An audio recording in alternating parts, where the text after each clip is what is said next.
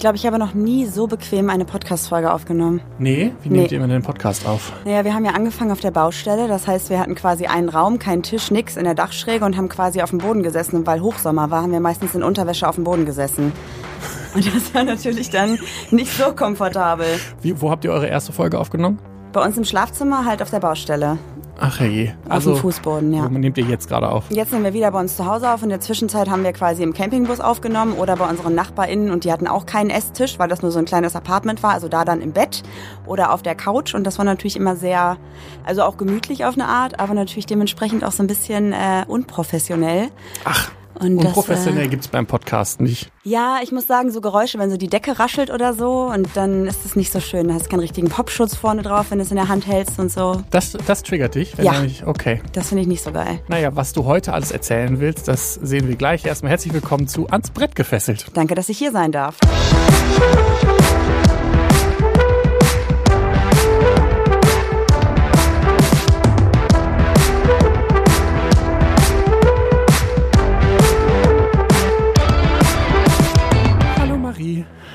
Mirko, schön, dass ich hier sein darf. Ja, schön, dass du da bist. Für die Leute, die dich nicht kennen, würdest du dich mal kurz in zwei Sätzen vorstellen? Ich bin Marie. Ich bin lesbisch. Ich, ich dachte, es ist vielleicht ein interessanter Fakt. Ähm, ich bin Podcasterin und ich bin freie Mitarbeiterin bei PTO Media und so sind wir quasi zusammengekommen. Ich kenne dich schon ein bisschen länger, muss ich gestehen, als jetzt nur bei PTO Media. Wir haben, sind uns ja ein paar Mal über den Weg gelaufen. Ähm, ich habe gelesen oder gehört, dass du eigentlich Deep Talks hast. Oh, wo hast du das gelesen? Weiß ich nicht. Vielleicht habe ich mich kurz vorher über dich informiert.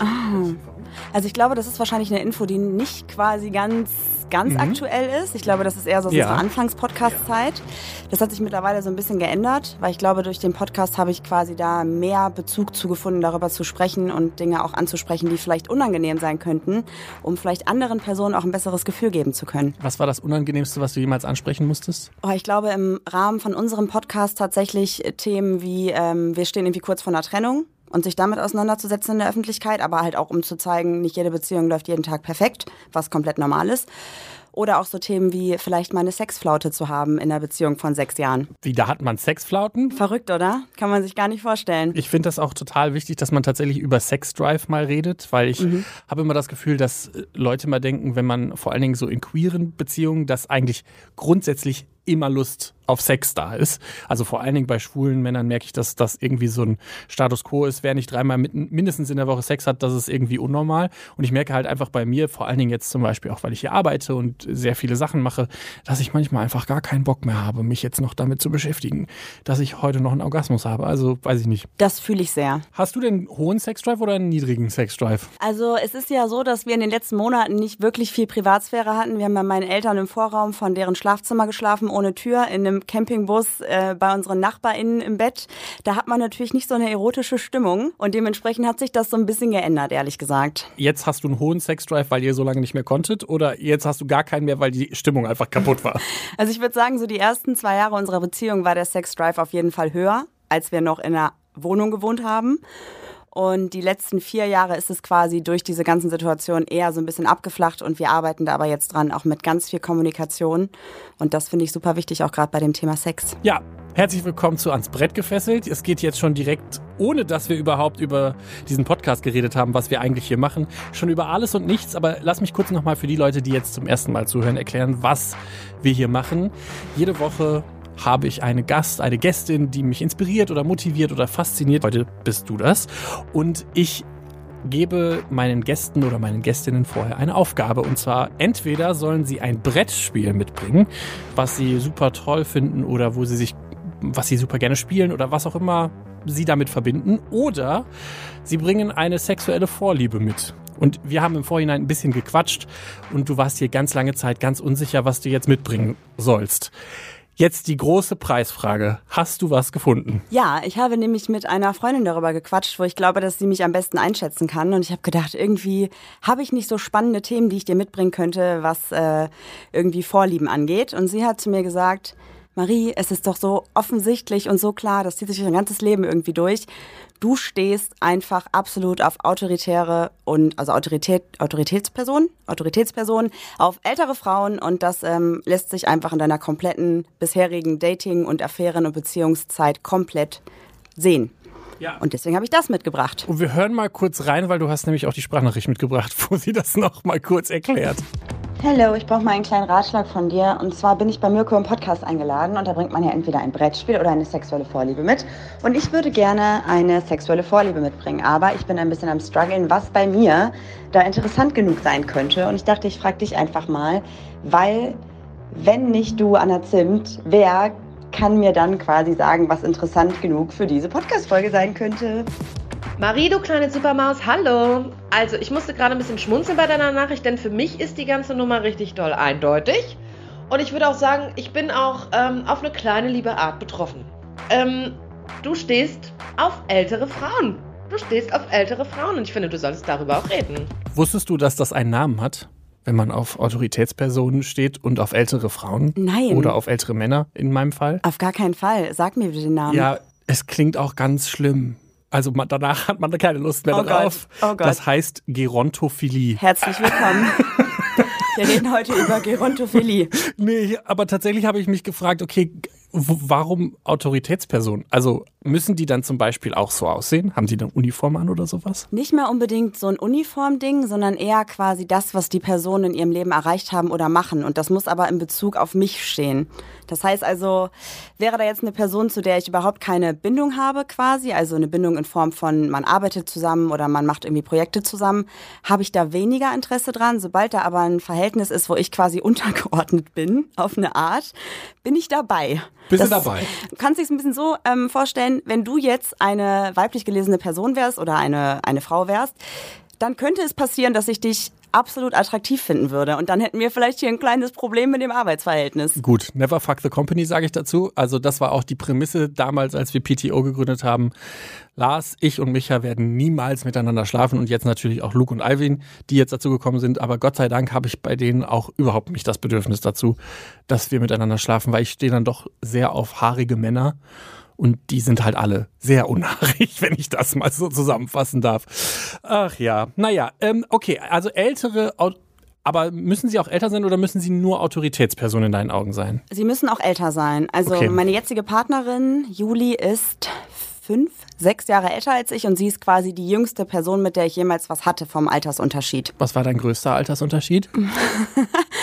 Ähm, so 15, 16 Jahre. Übrigens, das ist die offizielle Bezeichnung von Gerontophilie, wenn man 15 Jahre oder mehr Altersunterschied hat. Also tatsächlich alles- alles, was da drunter ist, zählt nicht spezifisch dazu, aber der Vibe scheint zu stimmen. Okay, ja. Weißt du warum? Also weißt du, was dich daran anmacht, dass die Person eine Autoritätsperson und älter ist? Aber ich kann es gar nicht so genau sagen, aber ich glaube, das fing bei mir irgendwie schon in der Schule an, weil wir hatten mal so eine Referendarin, die ich unglaublich toll fand. Gerade in meiner Outing-Phase war das. Und ich glaube, da habe ich angefangen, so ein bisschen diese Schwärmerei für Menschen zu entwickeln, die quasi klug sind in dem Bereich, in dem sie arbeiten oder in der Vorliebe, die sie haben, Kreativität, was auch immer. Und es hat sich dann einfach so weiterentwickelt. Ich weiß nicht wieso. Woran, also was ist der immer der Moment, wo du merkst, oh fuck, da ist jemand, den ich besonders gut finde? Also gibt's da so ein gibt's da so ein Muster, wo du merkst, oh jetzt, das könnte gefährlich werden? Ja, ich glaube, sobald die Person irgendwie anfängt, über ein Thema zu reden, wo die Person ganz viel Ahnung von hat. Und ich quasi merke, oh wow, sie ist irgendwie into und sie kann mir was erklären und ich kann was lernen, dann ist es auch eigentlich egal, welches Thema. Also ob das jetzt irgendwas wirklich Schulisches war quasi, also irgendwie der Sozialkundeunterricht, der Erdkundeunterricht, was mich eigentlich vorher nie interessiert hat. Oder ob das irgendwas Berufliches im IT-Bereich ist, wie jetzt zum Beispiel meine Freundin das halt macht, da muss einfach nur ein Fachwissen quasi da sein oder eine extreme Leidenschaft dafür und dann bin ich auch dabei. Versuchst du dann in dem Bereich auch was zu lernen? Oh, schwierig. Ähm, tatsächlich, wenn ich die Person beeindrucken möchte, weil es quasi eine Option wäre, dass man da irgendwie sich näher kennenlernt oder was laufen könnte, dann auf jeden Fall. Aber das ist natürlich jetzt, gerade weil ich ja in einer monogamen Beziehung bin, die in sich sehr offen ist, aber trotzdem monogam ist natürlich nicht so ausgeprägt, wie das war, als ich noch Single war. Das heißt, du hast tatsächlich dann, also das klingt jetzt vielleicht ein bisschen übergriffig, aber du hast dann tatsächlich vielleicht Skills gelernt, die du vermutlich nie wieder brauchst oder dir Dinge angeeignet, um quasi mit einer Person Intimitäten auszutauschen, formuliere ich es mal so. Ja, ich glaube halt tatsächlich, aber vor allem, weil ich dann immer ganz viel nachfrage, weil ich ja den mhm. Moment, wenn die Person das erklärt, besonders gut finde. Ich könnte also jetzt zum Beispiel dir Voice-over-IP erklären. Das war die erste Sache, die ich bei Juli im Beruf mitbekommen habe und das kann ich jetzt ein bisschen. Also ich stelle mir das gerade so vor, ich, keine Ahnung, vielleicht ein blöder Vergleich oder schräger Vergleich, aber ich gehe so ins Disneyland und krieg so große, funkelnde Augen, weil alles mich so wahnsinnig beeindruckt, was da passiert mhm. und mich so ein bisschen bisschen überwältigt und ich glaube, das ist so, also so, wenn ich den Vibe richtig mitbekomme, ist das so das, wie du dich fühlen möchtest in solchen Situationen? Ja, ich glaube schon. Ja. Das, das ist es, glaube ich, ein bisschen. Was möchtest du denn eigentlich erreichen in deinem Leben? Wow. Boah. Ich glaube, ich bin gerade immer noch in so einem kleinen Findungsbereich, weil ich ja sehr viele unterschiedliche Dinge mache und quasi kein Steckenpferd habe für mich. Also ich mache ja ganz viel im Medienbereich auf eine Art, also Podcasten, Videoschnitt, Fotografie, Texten, alles, was damit zusammenhängt. Und ich glaube, ich finde es ganz geil, dass ich quasi eine gute Mischung aus allen Dingen habe, die miteinander gut verknüpft sind, wo ich dann quasi überall ein bisschen Fachwissen habe, was aufeinander aufbaut. Und da würde ich auch, glaube ich, gerne bleiben. Mein Traum war immer beim Radio zu arbeiten tatsächlich, aber das habe ich so ein bisschen runtergeschraubt. Warum? Weil ein Radiojob quasi dann vielleicht doch sehr eintönig ist und ich bin sehr gelangweilt von Sachen, die jeden Tag gleich sind. Aha. Also du bist eigentlich gelangweilt von Dingen, die, die jeden Tag gleich sind. Wie, wie, wie machst du das denn dann, wenn jetzt zum Beispiel du eine Person kennenlernst, mhm. die hat ein mega krasses Fachwissen über einen krass nischigen Bereich, weil normalerweise ist es ja oft so, wenn Leute sehr besonders gut in ihrem Beruf sind, dann haben sie ja einen spezifischen Bereich, den sie besonders gut ausfüllen, sage ich mal. Und wenn die dir jetzt quasi jeden Tag das Gleiche erzählen würden, bist du dann schnell gelangweilt von PartnerInnen? Ich versuche mal gerade da so ein Beispiel für zu ja, finden. gerne. Also meine Partnerin ist in der IT-Branche tätig und natürlich ist es an sich ein bisschen eine Nische, aber wenn sie mir jetzt alles, was sie tut, erklären würde, jeden Tag, also die ganzen einzelnen Bereiche, dann würde das ja Monate oder Jahre dauern, bis ich alles gehört habe. Und deswegen ist es ja quasi immer wieder aufs Neue eine, eine neue Sache, die ich interessant finden könnte. Okay, das heißt, du möchtest, wenn du dann später irgendwann mal die Frau bist, die andere Frauen beeindrucken soll oder kann oder darf, also Medien, aber halt in einem sehr breit gefächerten Spektrum. Ja, vielleicht auf eine Art. Okay. Aber ich glaube, ich finde es halt noch cooler, wenn ich halt, also ich sehe mich jetzt nicht als erklärende Person quasi, sondern da vielleicht eher so ein bisschen trotzdem, dass ich immer noch mit Menschen arbeite, die mehr wissen als ich, damit ich immer mehr Wissen aufsaugen kann. Was möchtest du denn privat noch erreichen? Oh je. Ähm, also ich muss sagen, ich glaube, ich habe privat schon relativ viel erreicht. Ich meine, ich habe so Dinge, die andere Leute vielleicht nicht mit Mitte 20 machen, jetzt schon erreicht. Ich habe oder wir haben ein Haus, wir haben zwei Hunde, wir führen eine total gut kommunikativ funktionierende Beziehung. Ähm, ich glaube, da bin ich eigentlich gerade relativ glücklich mit dem, was ich da habe. Ich möchte aber zum Beispiel nicht heiraten und auch keine Kinder bekommen. Das ist ja zum Beispiel auch ein Ziel, das man haben kann. Aber ein Ziel ist, ich möchte nicht heiraten. Du hattest mir mal erzählt, dass du dich ja auch besonders viel mit Hunden auseinandersetzt mhm. und ja auch zum Beispiel in die Richtung dich weiterbildest. Mhm. Wäre das auch was, was du als Ziel bezeichnen würdest? Ich glaube, da haben sich so ein bisschen meine Wünsche verschoben, dadurch, dass ich jetzt hier bei, voll die Werbung, bei PTO voll neue Möglichkeiten halt bekommen habe, in dem Bereich noch mehr zu machen und vor allem da auch voll viel noch lernen kann. Und ich glaube, da ist gerade mein Fokus eher in diese Richtung. Aber ich will das nicht ausschließen, weil ich glaube, Hunde werden immer Teil meines Lebens sein. Und ich finde halt da auch in die Psychologie reinzugehen, was diese Tiere betrifft, super spannend. Und das wird wahrscheinlich auch nie aufhören, dass es interessant ist für mich. Kommen wir doch mal zurück zum Sex. Ja, von Because Hunde zu Sex, das ist super. Das ist ein guter Übergang, ja. oder? Da hat man auch richtig das Gefühl, da werde ich mitgenommen, da kann ich nochmal was lernen. Vor allen Dingen, weil das andere Wort ja schließlich Gerontophilie heißt. Da hat man direkt das Gefühl, meine Güte, diese Verbindung, die sollten wir auf jeden Fall mitnehmen. Was mich aber tatsächlich interessiert, weil ich ja jetzt glaube, viel Ahnung habe, was so mit schwulem Sex und in der schwulen Welt passiert und du jetzt nun mal die erste Lesbe bist, mit der ich mich sehr ausführlich darüber unterhalte, würde mich das interessieren, hast du das Gefühl, dass die lesbische Welt sehr sexuell ist oder dass da Sex sehr groß geschrieben wird? Ich glaube, das ist natürlich immer super individuell und wenn ich das jetzt quasi mit den Vorurteilen, die in der schwulen Welt herrschen, vergleiche, würde ich schon sagen, dass es da weniger ähm, weniger als Vorurteil quasi da ist, also dass Lesben nicht so viel Sex haben wie Schwule laut den Vorurteilen. Ich kann das natürlich nicht bestätigen, weil ich kann nicht in der Männerperspektive sprechen und ich weiß nicht, was da alles immer so ehrlich kommuniziert wird und was halt Vorurteil ist.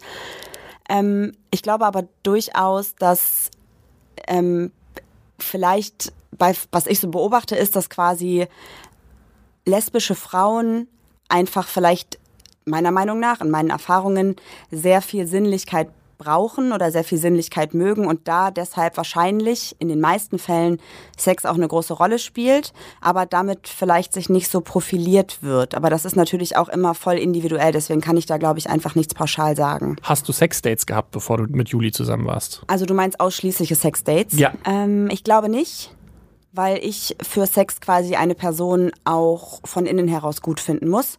Und für mich gibt es einen Unterschied zwischen, ich finde die Person attraktiv und ich finde die Person schön. Schönheit kommt für mich von innen, Attraktivität ist total subjektiv. Äh, subjektiv.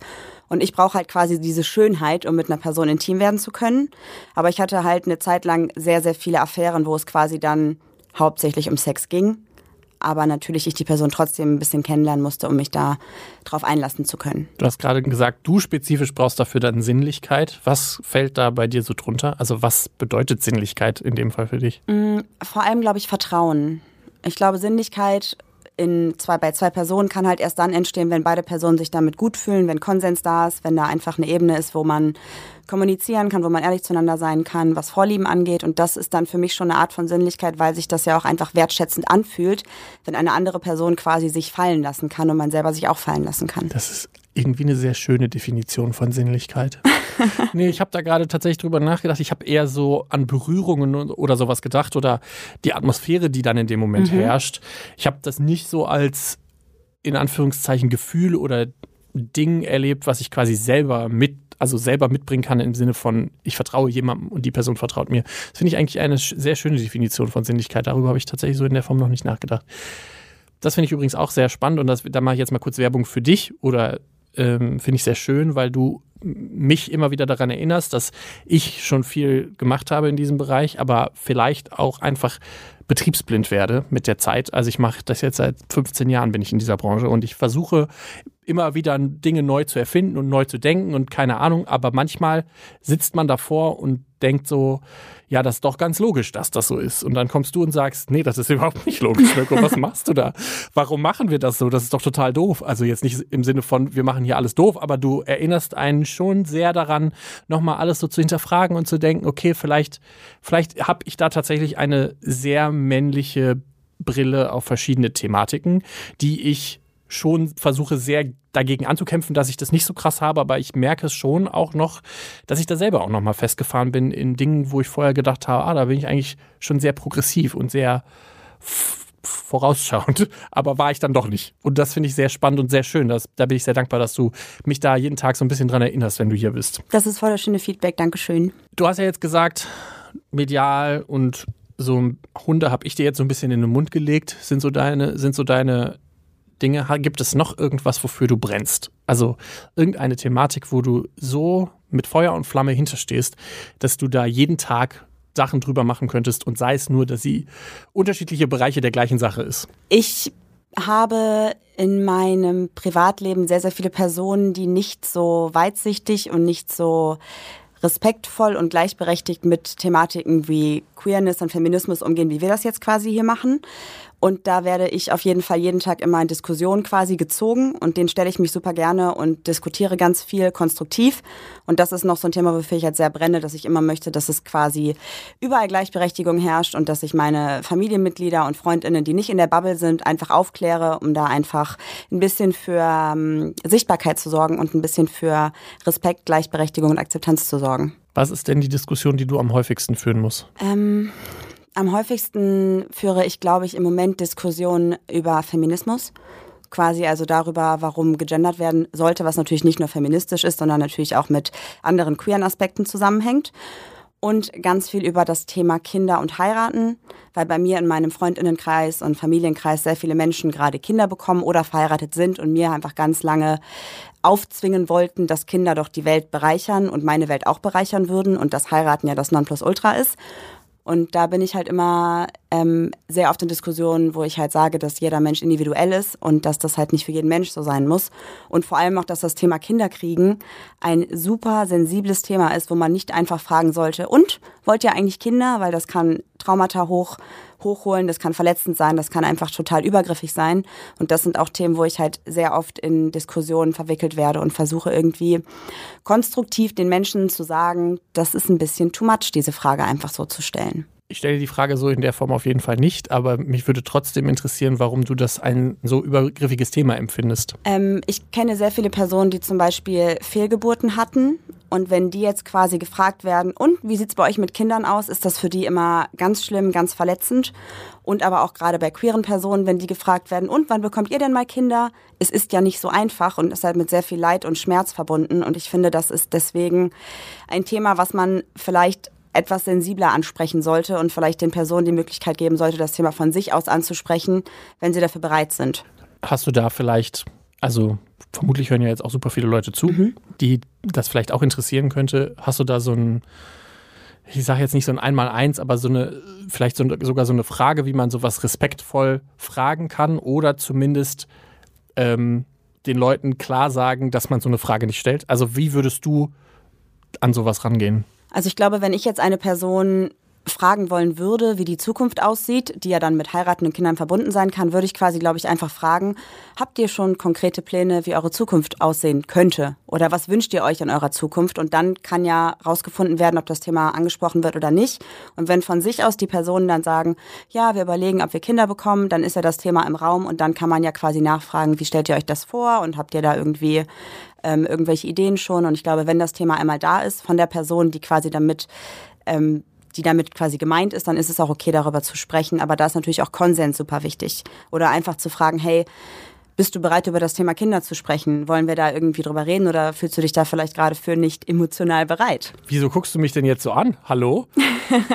Nein, wir haben tatsächlich, wir fangen tatsächlich an bei PTO. Das ist auch so ein Prozess, in den wir irgendwie alle so reingeschmissen worden sind, weil wir ja auch eigentlich glaube ich, zumindest als wir damit angefangen haben, nicht damit gerechnet haben, dass unsere Firma so groß wird, dass wir plötzlich hier sitzen und denken, okay, interne Prozesse müssen irgendwie angefasst werden und wir müssen nochmal so ein bisschen überdenken, was wir hier gerade machen und wie wir das machen. Und deshalb ähm, treffen wir uns jetzt tatsächlich relativ regelmäßig und versuchen spezifische Sachen, die hier vielleicht auch noch nicht so super laufen, weil keine Firma läuft von vornherein einfach auf 100 Prozent richtig. Ähm, selbst eine Diversity-Firma, die sich das versucht auf die Fahne zu schreiben. Wie kann man sowas noch besser machen. Und da war zum Beispiel einer, ein Wunsch auch von der internen Kommunikation, auch von unserer Seite, ähm, spezifisch an uns selber, also Lars, ich, Alvin und Luke, dass wir tatsächlich, wenn wir emotional aufgeladen sind oder so, gerade nicht über kritisches Feedback reden können und dementsprechend man vorher nachfragt, hey, bist du da gerade bereit für, darüber zu reden, weil wir das wichtig finden, dass das auch dann ankommt, weil es kommt dann sonst nicht an. Dann wird man einfach nur, geht man nur defensiv in die, in den, ins Gegenausteilen und das bringt dann irgendwie keinem was am Ende des Tages. Und deshalb ähm, versuchen wir das umzusetzen.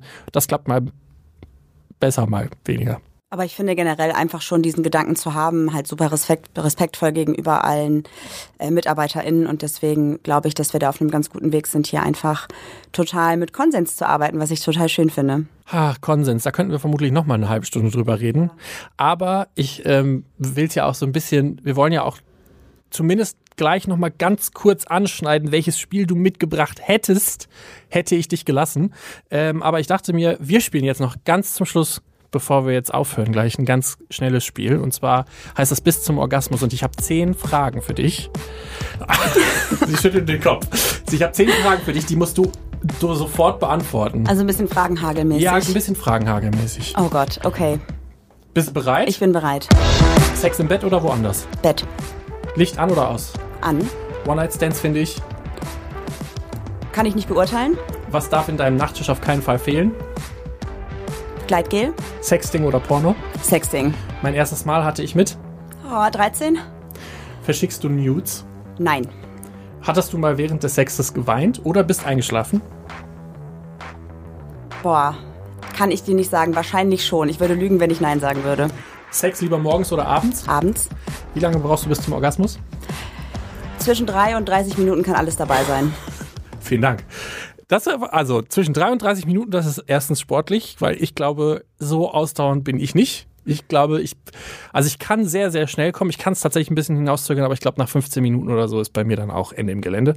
Aber das liegt vielleicht bei mir auch daran, dass für mich Sex nicht nur die Penetration an sich ist, sondern halt alles, was dazugehört. Genau, Und also bei deswegen, mir, ne, bei mir ist, gehört zu Sex auch sehr viel mehr. Dann kann, dann ist diese Spanne auch sehr viel länger. Also dann kann ich auch, dann mit Pausen und so kann das dann auch mal drei, vier Stunden dauern. Das ist keine Frage. Aber ich merke schon, dass wenn ich, da- wenn man da jetzt die ganze Zeit drin rumspielt, dann ist irgendwann auch vorbei. Dann geht halt nicht mehr. Es ist ja auch so, dass es ja nicht nur eine Form von Orgasmus quasi gibt. Aber das ist Eben. vielleicht nochmal eine eigene Da Folge kannst du, wert. kommst du ja noch mal vielleicht vorbei, wer weiß. Aber ich wollte eine Frage noch stellen. Sexting und keine Nudes verschicken. Mhm. Das, wie passt das zusammen? Ähm, also ich verschicke quasi keine kompletten Nudes. Ah, ja. Nudes. Also ich habe immer irgendwie quasi was bedeckt. Das Mhm. heißt, die Fantasie ist immer noch angeregt in der Form. Finde ich sehr gut. Also es gibt, glaube ich, auch kein einziges Nacktfoto von mir, wo man mich frontal sieht. Ich glaube, von hinten vielleicht schon, aber nichts, wo man mich frontal sieht.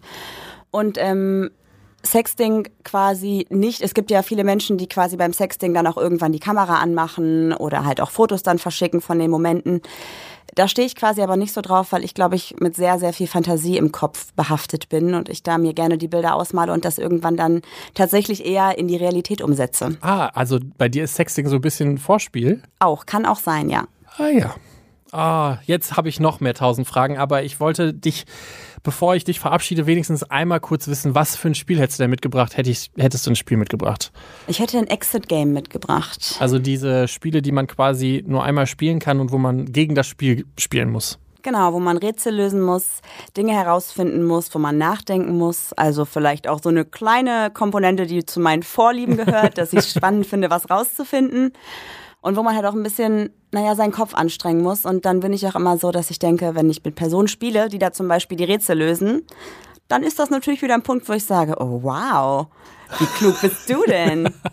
Ah ja, da kann man direkt, da, da sieht man direkt so ein Schema durchlaufen. Also, ex, also jetzt die Bewerbungen für Exit Games mit Marie. Es wird da sonst nichts anderes mehr passieren, aber zumindest wird sie irgendwann vielleicht denken, meine Güte, Genau, die Rätsel hast du aber geil gelöst. ja. Marie, vielen Dank, dass du da warst. Es war mir eine große Freude. Ich fand es sehr spannend, ein bisschen mehr über dich kennenzulernen. Und ich hoffe, du kommst vielleicht irgendwann mal wieder und dann spielen wir mal ein Exit Game. Das würde mich sehr freuen. Ansonsten wünsche ich euch eine schöne Woche und bis dann. Tschüss. Tschüss.